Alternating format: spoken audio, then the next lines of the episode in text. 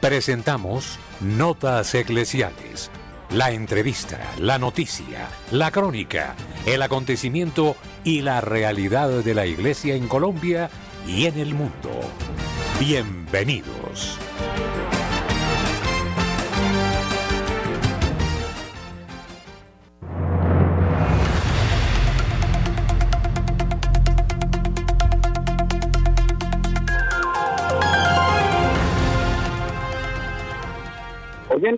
Queridos de Radio María, buenos días. Es un verdadero gusto acompañarles a esta hora. Traemos la información, los hechos de interés en el mundo, los acontecimientos de la Iglesia Católica, Luis Fernando López, Carlito Recauche, Francisco Escobar y este servidor, el Padre Germán Acosta, les acompañaremos en los próximos minutos.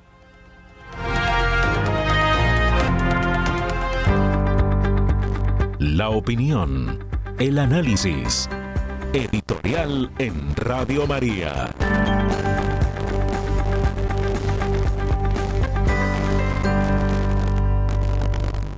Han sucedido tantas cosas, han sucedido tantas cosas en estos últimos 10 años que nada nos puede eh, dejar admirados. Las Torres Gemelas cayeron. Los grandes atentados en Europa, en América Latina. Vivimos una pandemia, vivimos cuentos que se hicieron realidad y que crearon premios Nobel. Y vivimos cosas muy duras de las que tenemos que aprender. El problema es que, como sucediera con la niña de la película reciente que habla de lo que puede venir, como esa niña nos distraemos buscando la serie de televisión y buscando un poco de comida. Y seguimos ahí dormidos. ¿Y qué podrá venir en el futuro inmediato? En el foro de Davos se habla eh, de nuevos confinamientos y se habla de una manera despartajada. Los señores del mundo, por estas horas, ofician como si fueran eh, los grandes pontífices y someten a la gente de tradición, a la gente de avanzada. Pero vamos a hacer una suposición. Estamos demasiado seguros y los jóvenes no piensan usualmente en eso, porque tenemos en la mano un eh, celular de última generación o porque hacemos uso del satélite y de todas las tecnologías. Pero sucede que las tecnologías como el ser humano son frágiles, demasiado frágiles. Y se nos habla de un reseteo, se nos habla de las tecnologías 5G, y se nos habla, y ya lo hicieron en Cuba, de invasión del ser humano a través de sonidos ultrasónicos que pueden afectar el sentido y llevar a la desesperación. Permítanme hoy ser ave, espero de buen agüero, no de mal agüero, pero permítanme hablarles con la realidad. Vamos a hacer una suposición. De repente todo queda intervenido, o porque los satélites se cayeron, o porque los hackers así lo mandaron, y de repente nos quedamos sin fluido eléctrico, sin celulares, no podremos hacer uso de las páginas de Internet ni de ninguna plataforma. Perdónenme que sea pesimista, pero es que eso puede suceder. Y de repente escuchamos sonidos extraños y la naturaleza como que se revela, la fauna nos habla y de repente sentimos, como ya lo vivimos en pandemia, comillas, el trastorno del encerramiento, de no saber qué hacer. Me parece oportuna y medicinal esta reflexión, porque nos tenemos que preparar para eso, aunque no nos guste. Debemos disponernos a vivir normalmente sin el uso de las tecnologías.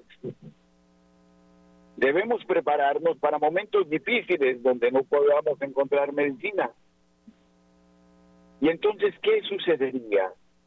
Como ya sucedió en pandemia, quienes eh, creían en la acción de Dios, en la gracia divina, más que en los medicamentos de pacotilla, esos superaron la crisis. Sus defensas se mantuvieron altas. Los otros cayeron en la depresión, en la tristeza. No quiero ni pensarlo ni imaginarlo. Pero ¿qué hará un adolescente cuando de repente no tengamos más señales? Cuando no pueda hacer uso de la tablet para su serie favorita o para chatear. Se cae de repente todo ese mundo artificioso. Y entonces, sin Dios, sin otras propuestas, sin la alegría del contacto con la naturaleza, de la creatividad, del arte, no nos queda nada. Nos queda la desesperación y el terror. Este mundo que hace alarde de sus segurismos en cualquier momento porque a alguien se le ocurrió. Y de eso nos vienen hablando los Simpson, las producciones de Barack Obama y, e incluso eh, los eh, Maddox y los Besos y toda esta gente como nos hablaron en los Juegos Olímpicos de Londres, todo puede suceder. Y sabemos que se nos dijeron tantas, tantas mentiras a través de los medios de comunicación social. Un día llegaremos a ese punto.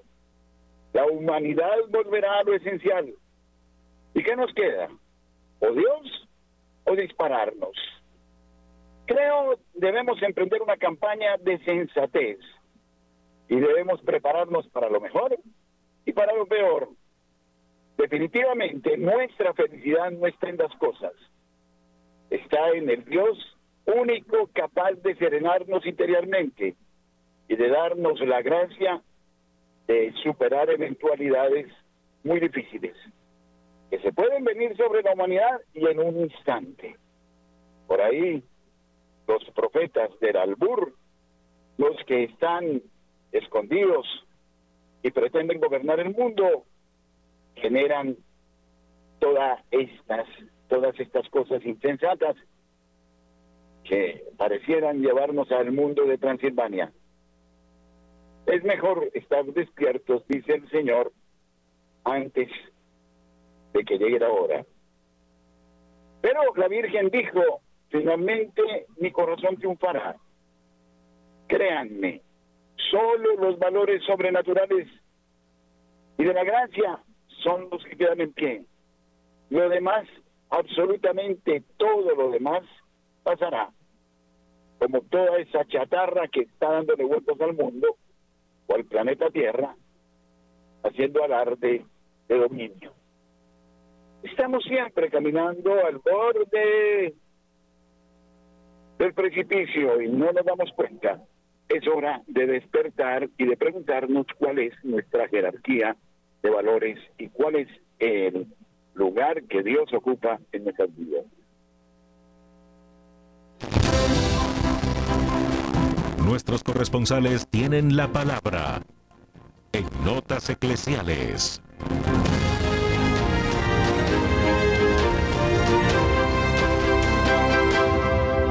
Las 8 de la mañana, 10 minutos, iniciamos esta ronda informativa por el país. Iniciamos en la ciudad de Bucaramanga con Nairo Salinas. Nairo, buenos días. Muy buenos días, eh, Luis Fernando, muy buenos días para todos los oyentes de Radio María. Iniciamos contándoles eh, que como bien es sabido, la patrona de los conductores es la Santísima Virgen del Carmen. La cual veneramos y llevamos su imagen en nuestros vehículos, en nuestros templos, se encuentra en nuestras oficinas. Pues resulta que será retirada la imagen de, la Virgen del Carmen del tránsito de Florida Blanca. El director de tránsito de Florida Blanca, Rafael Marín, dijo que luego de ser notificada por la Sala Quinta de la Corte Constitucional del fallo que amparó el derecho a la libertad de culto de una demandante que pedía en una acción de tutela se retirara la imagen de la Virgen del Carmen. La imagen de más de dos metros se encontraba en el primer piso del edificio de tránsito de Florida Blanca. La acción de tutela fue colocada por una trabajadora de tránsito que pedía retirar la figura ya que no existía una igualdad para quienes profesan otros cultos religiosos. Agregó que esa representación de la Virgen del Carmen fue llevada al ente por los conductores y algunos católicos que trabajan en tránsito. La imagen de la Virgen fue devuelta a los propietarios.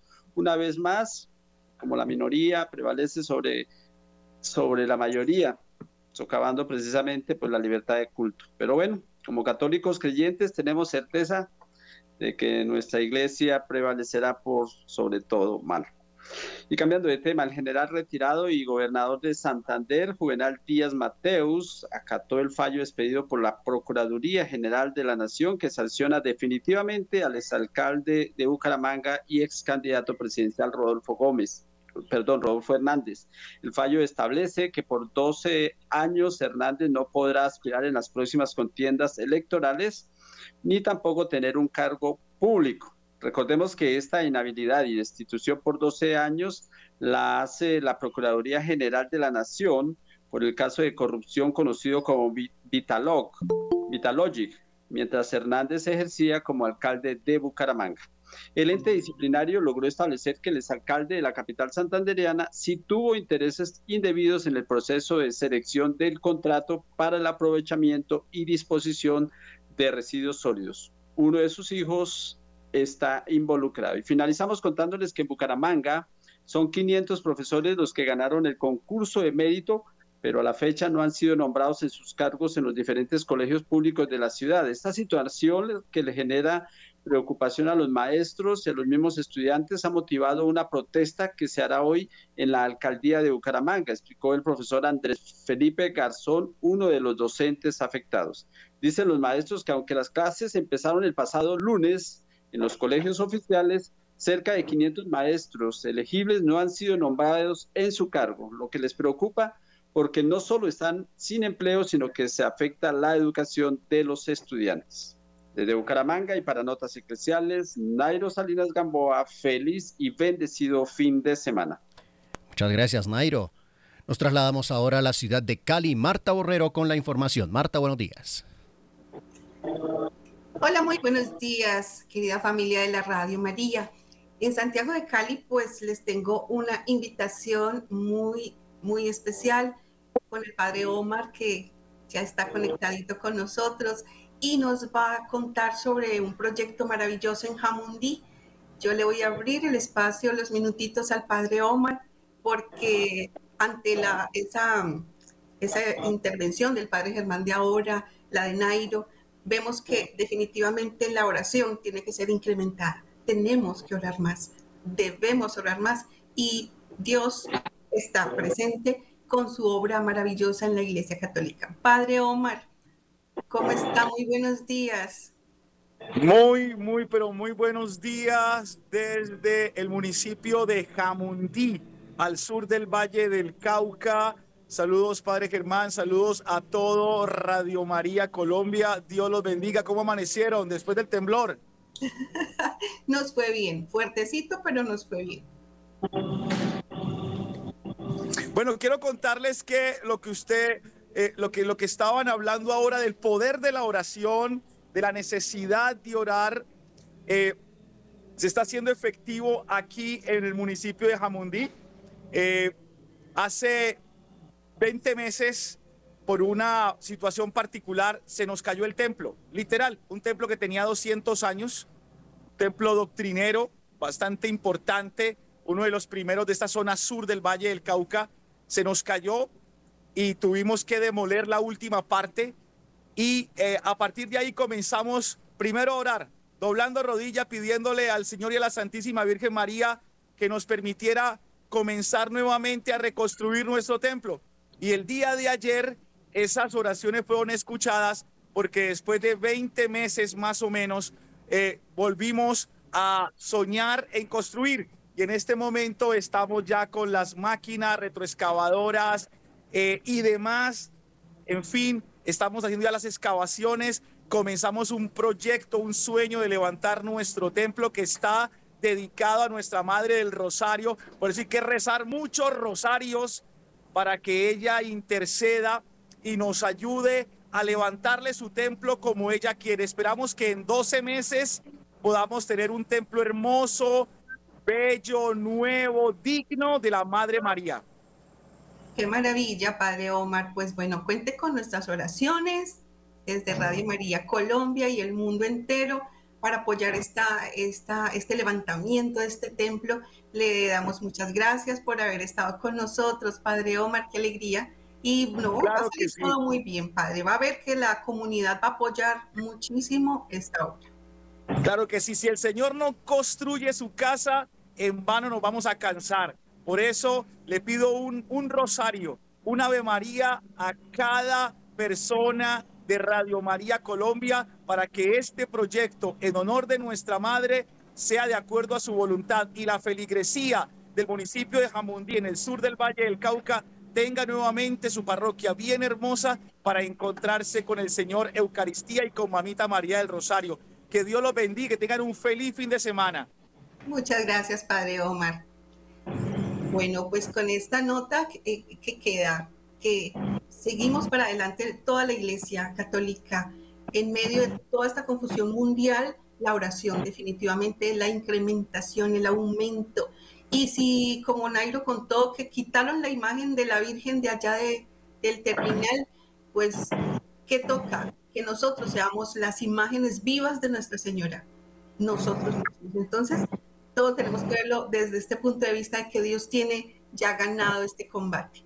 Soy Marta Borrero desde Santiago de Cali para las notas eclesiales de Radio María. Que tengan un bendecido fin de semana y pilas con la Ave María de cada oyente por la construcción de esta parroquia de Jamundí. Muchas gracias, Marta. Nos trasladamos ahora a la ciudad de Medellín. José Luis Hernández con las noticias. José Luis, buenos días.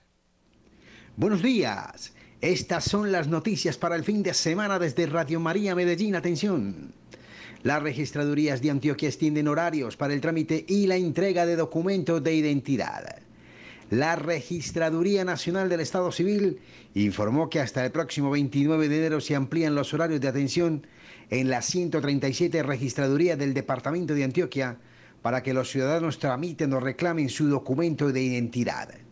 Los ciudadanos que deseen tramitar o reclamar su documento de identidad pueden acercarse a la sede de la registraduría en el departamento de Antioquia de lunes a viernes entre las 8 de la mañana y las 7 en la noche y los sábados de 8 de la mañana a 4 pm. Cabe recordar que quienes deseen consultar el estado de trámite pueden hacerlo a través de la página web de la entidad www.registraduría.gov.co, sección Servicios a la Ciudadanía y luego en la operación estado de trámite. Esperamos pues que todos los eh, antioqueños pasen por las distintas registradurías a reclamar su documento de identidad. En otro lado de la información, desde el lunes cerrarán un carril de la transversal intermedia en Envigado. Atención para que estén atentos amigos conductores.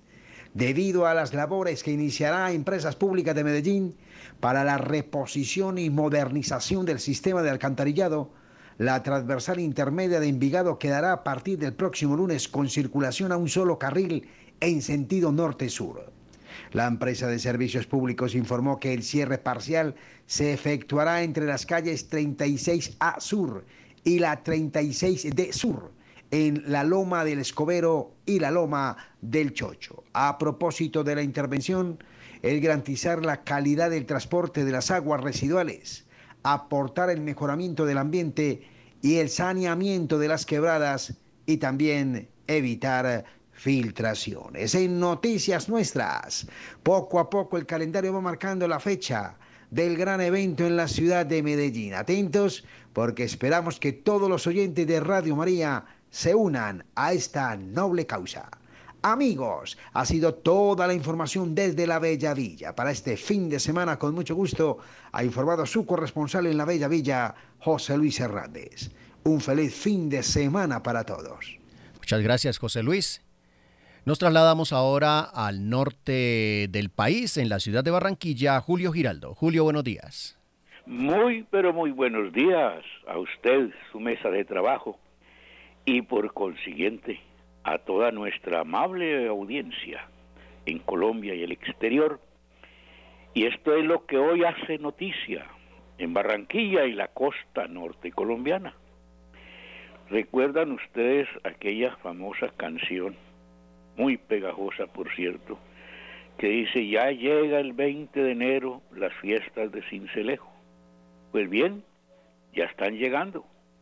Mañana Cincelejo y toda esta sección de la costa norte colombiana estará de fiesta con estas famosas festividades de la ciudad que goza, que ríe, que canta, pero que también trabaja. Y en estos días se divierte a lo lindo, unas fiestas que durarán precisamente hasta el domingo, cuando ya todo el mundo tendrá que reintegrarse a sus actividades laborales. Nos unimos entonces a la fiesta de Cincelejo. Y como en la costa, mi estimado amigo y mis estimados oyentes, todo es fiesta, a pesar de la situación, a pesar de la violencia, a pesar de la pobreza, todo lo que ocurra aquí, la gente lo soluciona bailando, divirtiéndose. Y como todo es fiesta, el carnaval de Barranquilla también ya comienza.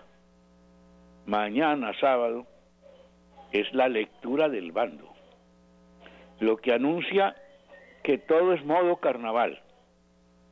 Pero lo más grave de esto para los cristianos, para nosotros, es que ya aquí, a partir de mañana, según el, el carnaval, no hay autoridad, aquí manda es la reina.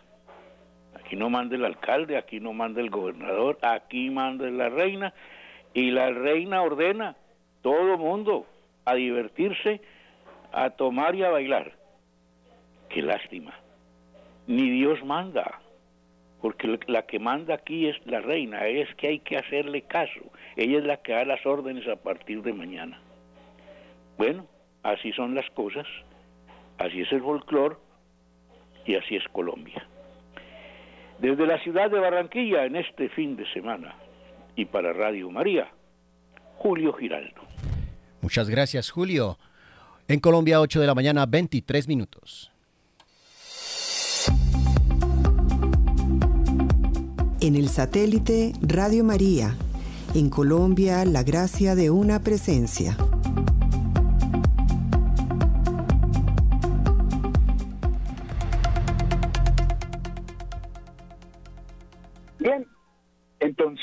Se nos exige, apreciados oyentes, estar atentos a los signos de los que hablara Juan Pablo II, los signos de los tiempos, ya en realidad lo hacía Pablo VI. Y los signos de los tiempos nos hablan y debemos aprender. Es que somos muy olvidadizos. Pero bueno, está con nosotros Francisco Escobar y vamos a hablar de eso, de lo que nadie quiere decir nada y sin embargo se otea en el horizonte. Debemos aprender, dice el Señor, cuando llegue el verano, cuando llegue el invierno. Y si sabemos eso, entonces eh, nos dispondremos convenientemente. Pero a veces como que quisiéramos hacer caso omiso y nos engañamos pensando que todo va a seguir como hasta ahora. Buenos días, Francisco. Padre, muy buenos días y a toda la audiencia de Radio María, muy buenos días. Bien, hablemos entonces un poco de lo que se está sirviendo, de lo que está pasando, de lo que nos puede suceder, porque es que cualquier cosa puede suceder. Nos apoyamos en seguridades que de repente no son. Sí, realmente tenemos un mundo montado a partir de, digamos, unos grupos económicos que tienen unos intereses, y esos grupos económicos podríamos decir que empiezan por los bancos centrales de los países, el Banco de la República o la Federal Reserve o cualquiera de estos estamentos tan enormes que emiten el dinero, para la mayoría de nosotros es desconocido que son bancos privados. Esos señores emiten el dinero y se lo venden al Estado y ese dinero que nosotros tenemos en el bolsillo y que utilizamos es una nota fiat creada por un banco que como objetivo tiene ganar dinero y de ahí para acá una cantidad de elementos que pues nos tienen digamos enseguecidos porque son eh, las grandes corporaciones o estos grandes magnates del mundo los que dirigen las acciones y todo lo que pensemos. ¿Será cierto eso de que se quiere eliminar eh, las distintas monedas del mundo? Bueno, Donald Trump dijo que si él es el presidente de los Estados Unidos no se deja, dejará imponer la moneda virtual, pero hacia eso estamos yendo. ¿Y cuáles son eh, los propósitos de semejantes medidas que por estos días eh, se están eh, vendiendo, por ejemplo, en el foro de Davos. Sí, realmente cuando vemos que todo el dinero, a ver, empecemos con lo básico de los bancos.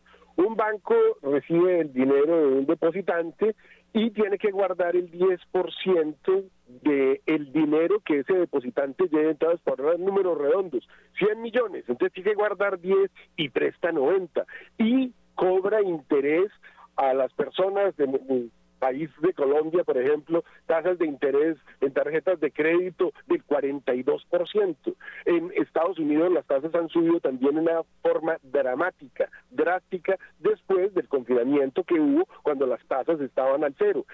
Ese dinero que prestan los bancos entonces es de otras personas, pero el banco ya no lo tiene disponible y ese esquema en el pasado se conoció como una especie de esquema Ponzi. Es hay tanto dinero circulando, pero lo más grave es que no es ya dinero físico, porque si una persona lleva al banco un dinero, se presta el 90% de ese dinero, se guarda el 10%, pero resulta que lo que circula no es el dinero físico, sino una nota bancaria. A usted el banco le dice, tenga, le presto mil millones para que se compre esa casa o esa finca o esa propiedad, pero nunca se recibe el dinero físico, entonces está prestando más de lo que hay y los estados deben más de lo que producen paz. Bien, y hablemos de eh, de otras tendencias, de lo que se podría venir en un mundo eh, en el que se esconden muchas cosas, como lo aprendimos en, eh, en los años 20.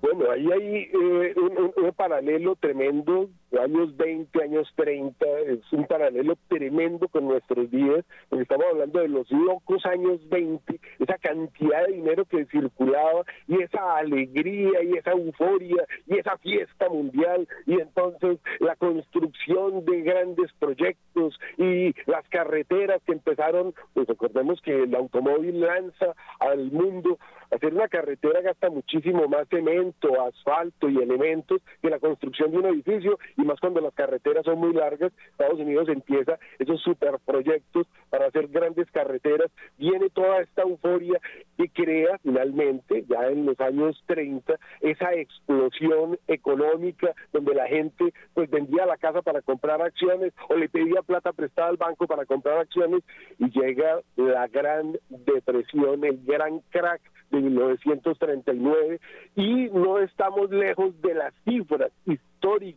En las gráficas se ve una muy similar situación que la de esa época en nuestros días.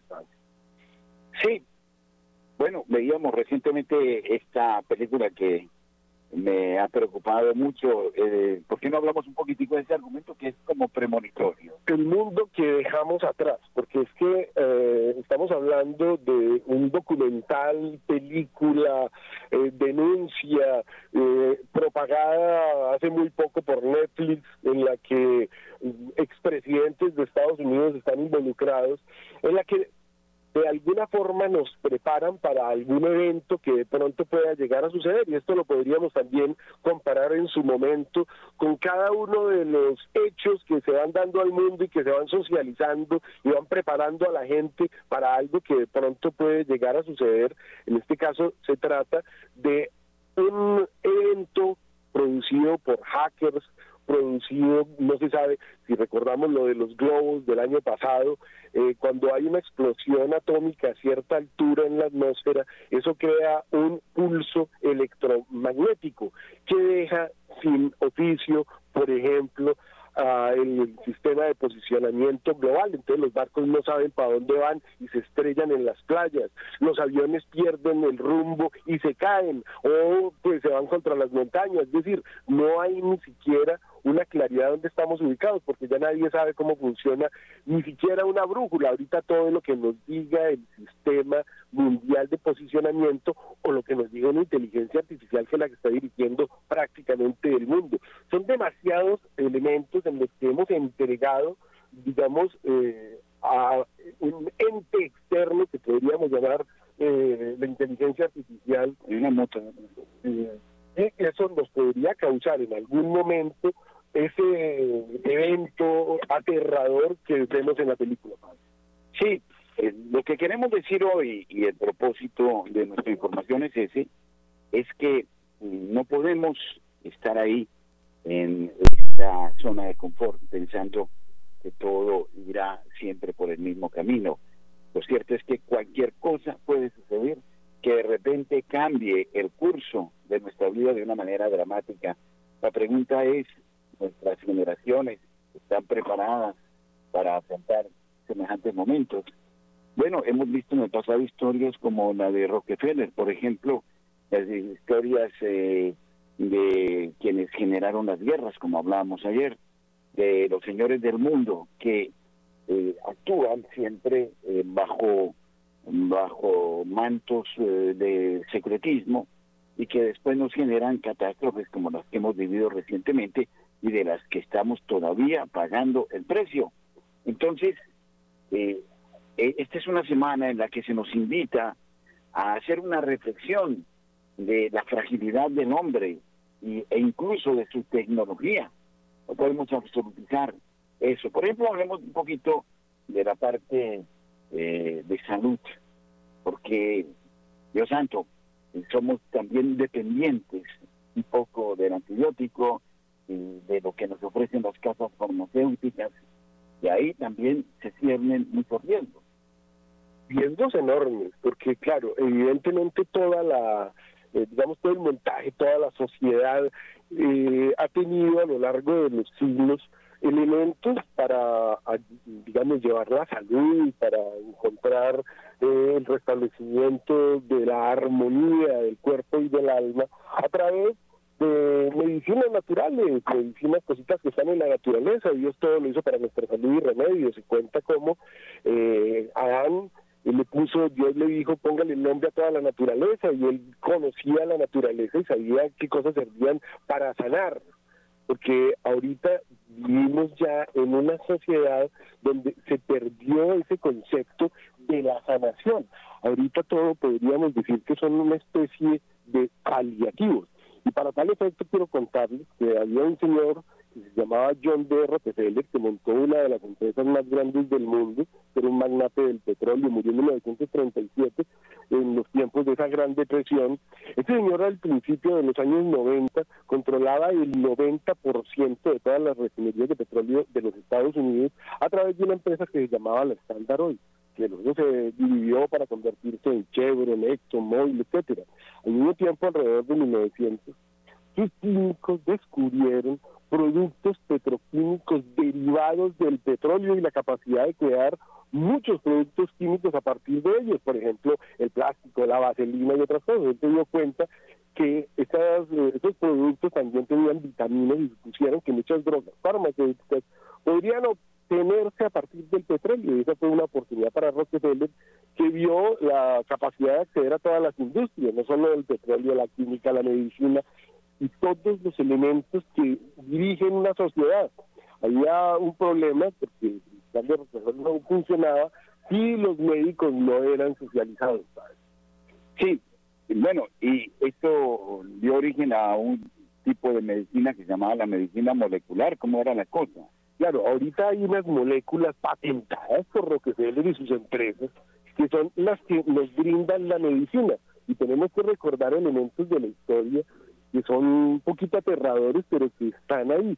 Durante la Primera Guerra Mundial, Estados Unidos experimentando con todo eso y Rockefeller con el poder que tenía, pues le pidió al presidente de Estados Unidos que le pusieran un dial a todos sus soldados que iban a participar en una guerra que se llamó eh, Guerra Europea. Todos fueron con esta vacuna, con esta, bueno, la palabra esa no se puede usar, pero ya la dijimos.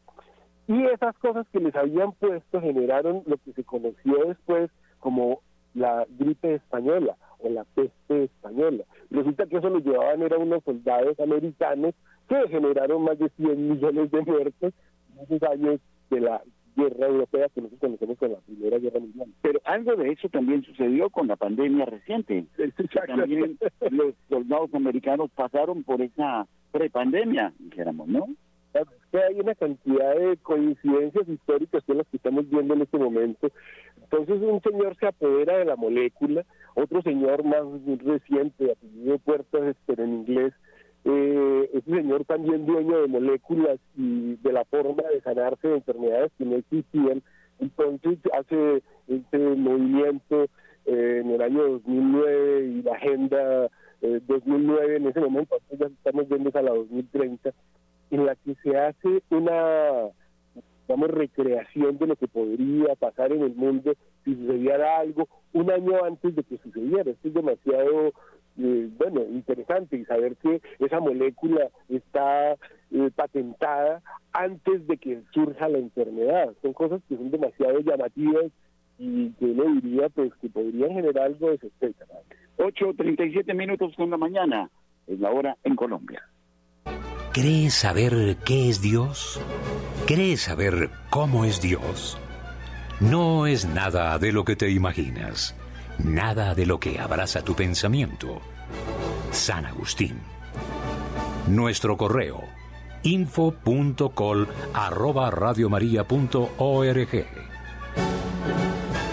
Radio María de Colombia en la Internet.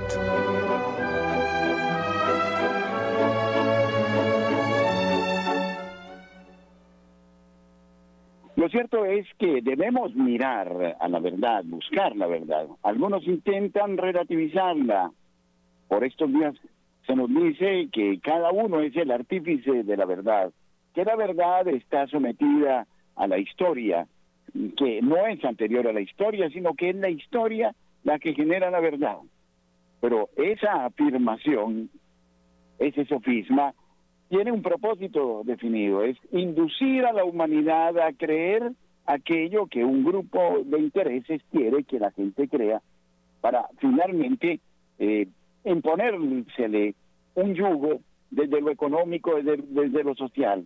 Se habla de reseteo, se habla de homogeneización de la humanidad y por ahí ya estos profetas de un futuro que están creando quieren la abolición de los países, la abolición de las economías locales, para caminar hacia un proyecto global que mm, finalmente impondría unos dictadores mundiales. Todo esto hoy eh, debemos leerlo con suma atención. Algunos de ustedes podrán pensar que es una postura exagerada la nuestra, pero hasta ahora creo que eh, se ha demostrado con el tiempo que lo que hemos dicho y previsto siempre ha tenido un piso eh, de objetividad. Por ende, estamos en una fase de prevención antes que de lamento. Pero el problema, hay otro problema serio y es que uno dice las cosas, ve las cosas, las siente. Bueno, nos podemos equivocar porque no somos Dios, pero nadie las cree. Y todo el mundo tiene que pagar los platos rotos. ¿Cómo hacer para que las eventualidades que nos lleguen ya nos enseñan a ser un poco más sabios, más sensatos y a no dejarnos arrastrar por lo que nos dicen otros, por poderosos que sean y que nos quieren llevar a través del engaño y del artificio a, a sus propios intereses? Padre, hay un tema tan interesante que usted acaba de tocar, que es el punto de la verdad. Y ahora se habla de la posverdad que es una mentira pues evidente. Entonces, dice el eclesiastés, lo que fue será. Entonces no podría apoyarse en lo que ha sucedido para ver lo que viene. Entonces podemos mirar a Nimrod construyendo la torre de Babel y después las pirámides de Egipto y haciéndose, declarándose a sí mismo Baal y haciéndose adorar con Semiramis, lo que era su esposa, o Astarte, y entonces se declararon dioses. Y hoy personas tan ricas como estas de las que hemos venido hablando podrían tener... Eh, de pronto ganas de también hacerse adorar y tan así habrá sido que el Estado americano en su momento tuvo que dividir semejante riqueza que nadie ha alcanzado en eh, todos estos años habiendo ricos tan ricos para hacer lo que les provocaba y que todos los demás hicieran su voluntad. Entonces estamos contando, y existen dos informes muy interesantes, el informe Rockefeller y el informe Flexner, que han sido informes que pues cualquiera puede buscar, usted puede escribir en internet y ahí está. ¿Y de qué se trataba? Vamos a contar bien la historia de la, de la industria médica que nosotros vivimos hoy. Estas medicinas naturales herbales que se utilizaban en la medicina en todo el mundo eran un obstáculo para imponer las moléculas patentadas por Rockefeller que quería era venderle a usted esas cajitas que ahora compramos. Ya no estamos hablando del sauce cuya corteza sirve para que usted ya no tenga un dolor, entonces servía la corteza del sauce y eso es la aspirina hoy, pero eso ya es de Bayer, eso ya tiene, estamos hablando de nombres eh, también se pueden sacar, hay algunas que vencen y ya se pueden sacar como genéricas y esas medicinas que se necesitaba que todas tuvieran un dueño para que ganara mucha plata, había que socializarlas. Entonces cogieron a más de la mitad de los médicos de los Estados Unidos a través de universidades que pues eh, las unas practicaban la medicina natural, pero Rockefeller encuentra la manera de deshacerse de esa competencia utilizando eh, una estrategia que se llama problema, reacción, solución, es decir, ofrecer una solución planificada previamente a las enfermedades, esa solución de los problemas de la gente y de la enfermedad se llamó medicina estandarizada, en asocio con su amigo Andrew Carnegie, que tenía una universidad que todavía está ahí, la Universidad Carnegie Mellon. Todos los profesores empezaron a enseñarle a las facultades de medicina, desde la Fundación Carnegie y estas universidades, enviaron a un hombre que se llamó Abraham Flexner, que es el del informe Flexner del que les hablaba, que viajaba por todo el país informando los nuevos estatus a los colegios de médicos y hospitales en todo el país, ridiculizó la homeopatía, la osteopatía, la medicina, la medicina ecléctrica, el fisiomedicamento, todas las formas que no habían sido aprobadas científicamente y los científicos eran ellos. Es interesante, ¿no? Todos los médicos que se opusieron fueron descartados, los, se burlaron de ellos y eso condujo a este informe técnico que le pueden buscar publicado en 1910 bajo los auspicios de la Fundación Carnegie y con la plática de Rockefeller que dirigen a la medicina como la conocemos. 8.44 minutos en la mañana. Regresamos en breve.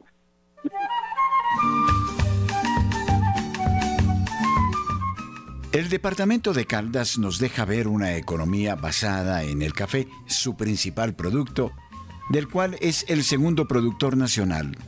El transporte, la financiación y los demás servicios necesarios para la producción cafetera ocupan también un importante papel en la economía del departamento. La ganadería de cría, levante y leche también juega un papel importante.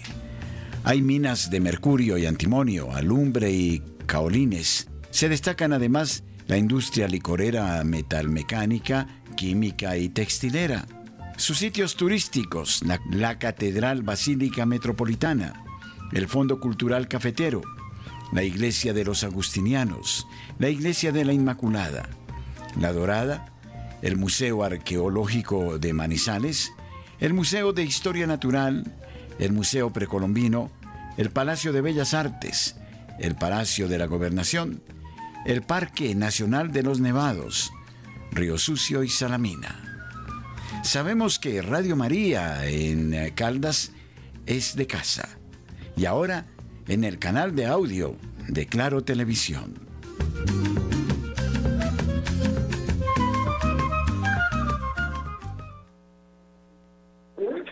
Esta semana se lleva a cabo en Cartagena una reunión de coordinación eh, de Radio María han sido convocadas todas las coordinadoras del país, eh, desde la ciudad de, Medellín, Manizales, eh, la ciudad de Cali, la ciudad de, Barranquilla, Bucaramanga y, por supuesto, en Cartagena.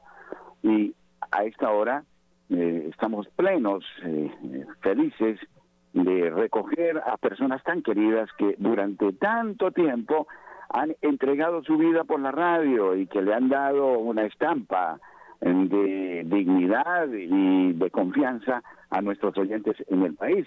Francisco, ¿cuál es la sensación que usted ha vivido en este encuentro que estamos adelantando durante esta semana en un lugar realmente paradisiaco aquí a las afueras de Cartagena? Es una belleza ver el compromiso de todas las personas que aman a Radio María, que la llevan en su corazón y que buscan la manera de que la gente sienta ese mismo amor que ellas sienten por la Virgen, compartiendo no solamente sus sentimientos, su trabajo, su compromiso, para llevarle a Colombia y al mundo entero, porque Radio María Colombia llega al mundo entero, no solamente esta devoción, sino esta necesidad de una nueva evangelización.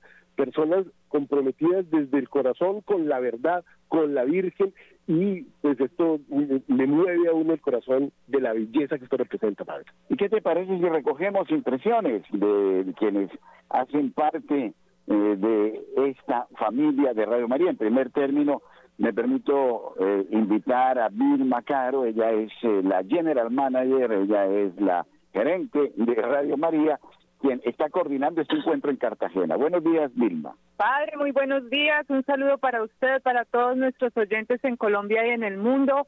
Bueno, sí, pedimos a la Santísima Virgen María nos regale el conocimiento de la voluntad de Dios para todos los proyectos que tiene la radio este año.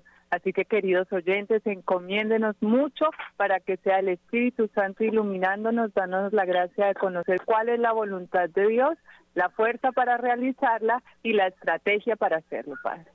Las sensaciones de un encuentro tan fraterno como este y con personas con las que nos vemos solo una vez al año. Bueno, maravilloso, Padre. De verdad que es importantísimo reunirnos, vernos, saber cómo estamos, eh, las vivencias, las dificultades, las alegrías, es algo que hay que compartir como familia que somos. Muy bien, y yo voy a entrevistar otras personitas que están aquí con nosotros, que nos acompañan. Eh, por ejemplo, quiero invitar a Yolanda Lenis, ella es eh, la coordinadora de Radio María en la ciudad de Cali. Bueno, este encuentro, que no es fácil realizarlo por las distancias, sin embargo, nos ha permitido eh, mirarnos de, nuevo y darnos un saludo cordial. Eh, ¿Qué pasa por el alma de Yolanda? Muy buenos días, padre. Muy buenos días a todos los oyentes la ciudad de Cali. Un cordial saludo para todos. Aquí desde Cartagena eh, estamos en reunión con todos nuestros compañeros, nuestras compañeras y con toda la parte administrativa de Radio María. Pedimos oración a ustedes para que esta reunión sea un éxito, para que esta reunión salgan cosas lindas y programaciones lindas para ustedes. Gracias a todos. Sí, bueno, Doris Álvarez, ella ha trabajado también encomiablemente desde la ciudad de Bucaramanga. Bucaramanga tendrá buenas noticias en breve tiempo, tendrá su transmisor de estado sólido para mejorar la señal. Esperamos que la Legión de María y todos los movimientos marianos en Bucaramanga le den eh, un nuevo impulso a esta radio en la ciudad bonita. Buenos días, Doris. Padre Germán, muy buenos días para ti, para todo el equipo de Radio María. Estamos acá desde Cartagena, Colombia, muy felices, muy contentos, como lo acaba de comentar nuestra compañera, aquí con nuestros amados sacerdotes. Y bueno, invito a todos nuestros queridos oyentes, un abrazo fraternal para que nos apoyen durante todo este tiempo. Y bueno, estamos aquí en un encuentro maravilloso. Padre, Dios te siga bendiciendo por esta misión que pues que la Santísima Virgen nos ha puesto a todas nuestras coordinadoras, todos nuestros compañeros, una bendición para todo el mundo que nos escucha, Padre, feliz día.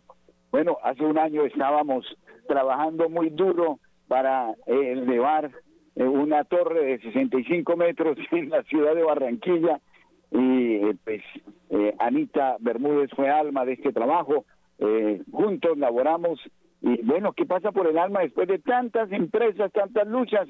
Y por qué no, de los logros de tantas conversiones en el Atlántico. Buenos días, Anita. Buenos días, padre. Buenos días, queridos oyentes. No, pues agradecimiento a Dios por permitirnos llevar a cabo este proyecto. Esperamos que todos nuestros oyentes nos estén percibiendo, sobre todo oyentes nuevos en lugares nuevos que antes no era fácil llegar a ellos.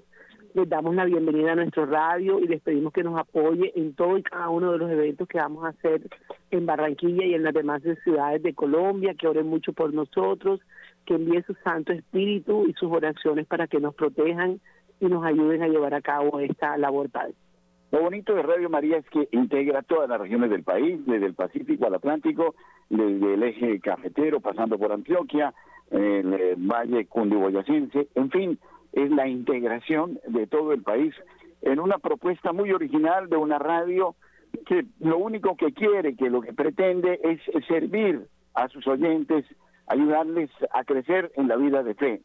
Bueno, pero eh, también nos acompaña Jenny Castro, es una, eh, ¿cómo la llamaríamos? Bueno, es, no le digo aguachiquense porque suena feo, eh, también no sé si morrocoya tampoco, pero está importada en la ciudad de Medellín, adelantando una aventura de promoción y difusión en la capital de la montaña. ¿Cuáles han sido sus sensaciones? Buenos días, Jen. Buenos días, Padre Germán. Muy buenos días para todos los oyentes de Radio María Colombia. Bueno, feliz, feliz de estar aquí. Este es mi primer encuentro con la Coordinación Nacional en Colombia.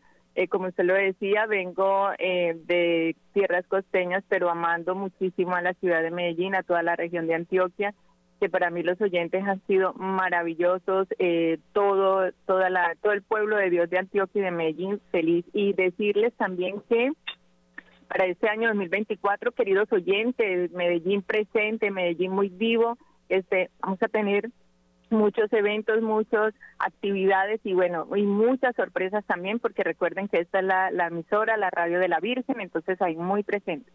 En Medellín hay un trabajo muy grande por adelantar y bueno, poquito a poco se van abriendo muchas puertas.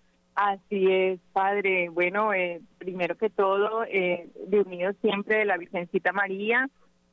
Eh, bueno, bueno, con muchísimas ganas, con muchísimo entusiasmo y como les, eh, les decía ahora, que se vienen grandes, grandes sorpresas y grandes actividades para todos ustedes, que desde ya unidos siempre con, con la iglesia, eh, todas las actividades, eh, especialmente que tenemos una procesión de la Candelaria que es muy famosa en la ciudad de Medellín. Entonces sepan, queridos oyentes, que Radio María presente y acompañándolos siempre a todos ustedes. Muchísimas gracias, Jenny. Y bueno, Magda Jaime ha sido testigo de la evolución urbanística de una ciudad que es eh, todo un reto, la ciudad de Aguachica, que ha crecido, es eh, la suma de costeños, de norte santanderianos, de santanderianos, de tolimenses, que han llegado hasta estas tierras eh, que prometen mucho, pero que también expresan una problemática social muy profunda. A Magda le ha tocado también eh, bastante duro en un ambiente que todavía se está conformando en una ciudad como Aguachica. Buenos días, Magda. Muy buenos días, Padre Germán. Muy buenos días para todos nuestros queridos oyentes. Eh, les envío un cariñoso saludo. Eh, pues primeramente dándole gracias a Dios por permitirnos estar aquí en este encuentro nacional de coordinadoras en Cartagena, eh, pidiéndole a la Santísima Virgen María y al Señor que nos ayude en todos nuestros proyectos para este año 2024 y que sea el Señor derramando muchas gracias y bendiciones sobre todos nosotros. Claro. Lo bonito de las coordinaciones en todo el país es que trabajamos con sentido de equipo, de, familia cada vez más. Y entonces es una labor que ustedes, queridos oyentes, eh, la viven, la sienten y que les da también un la distinto que les hace sentir que somos familia. Pero bueno, estamos en Cartagena y en Cartagena también está la frecuencia de 1090 kilociclos en amplitud modulada. Y aquí en Cartagena vamos a hablar con Estela, o le decimos la querida Coqui, porque ella ha sido también alma de este proyecto que de repente hizo una aparición eh, muy rápida y que ya nos permite tener una señal en todo el departamento de Bolívar. Entonces, eh, Estela Monroy nos va a saludar y nos va a contar eh, qué pasa con Radio María en Cartagena. Buenos días. Buenos días, padre, y bien, buenos días a todos los oyentes de Radio María en todo Colombia y en el mundo. Eh, estamos felices de tener a Radio María en Cartagena. Ya tenemos casi tres meses de operación en el dial 1090M. Los invitamos a todos a seguir sintonizando, escuchando estos hermosos programas que tienen para nosotros formación, oración, espiritualidad, pues todo, una programación muy hermosa para todos los oyentes. Eh, bueno, ya aquí en Cartagena hemos estado en varias parroquias, hemos estado con la gente, vamos a estar en las fiestas de la Candelaria, los invitamos a todos a que nos acompañen el 2 de febrero en La Popa. Eh, y bueno, felices de tener eh, esta señal aquí en Cartagena y en todos sus alrededores.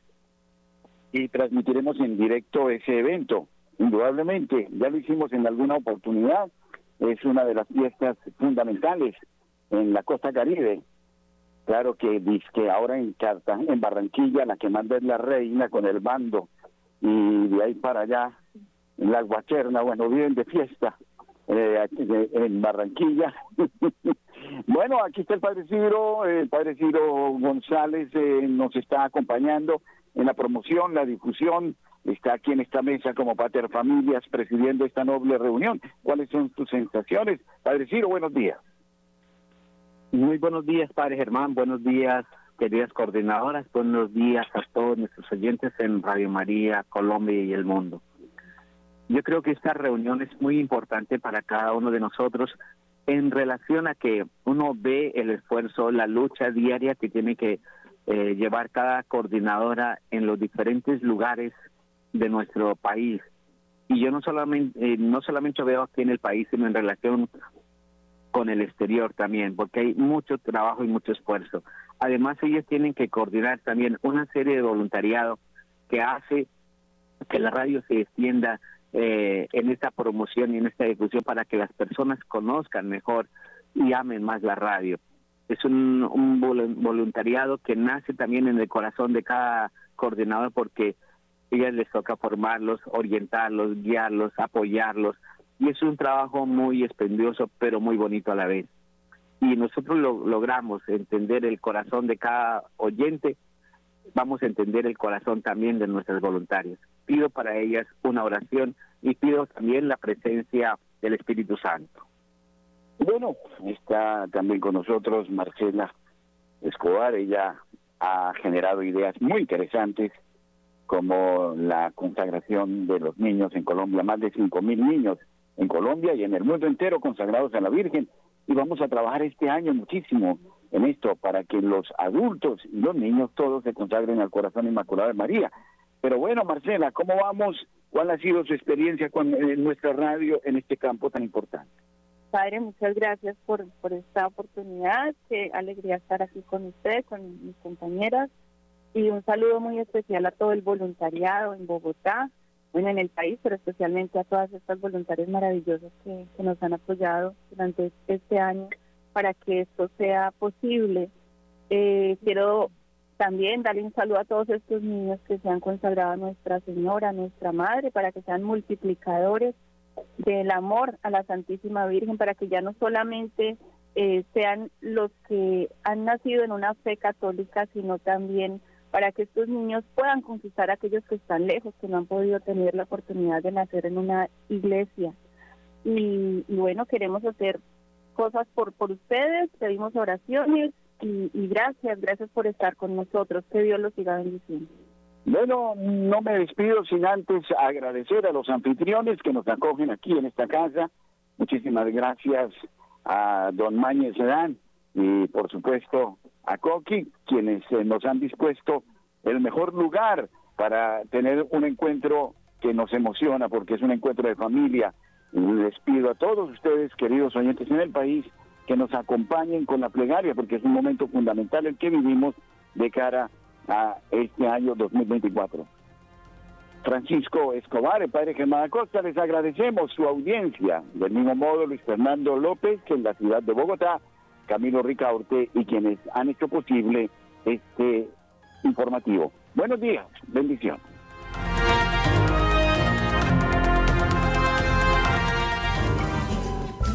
buen consejo al que lo necesita.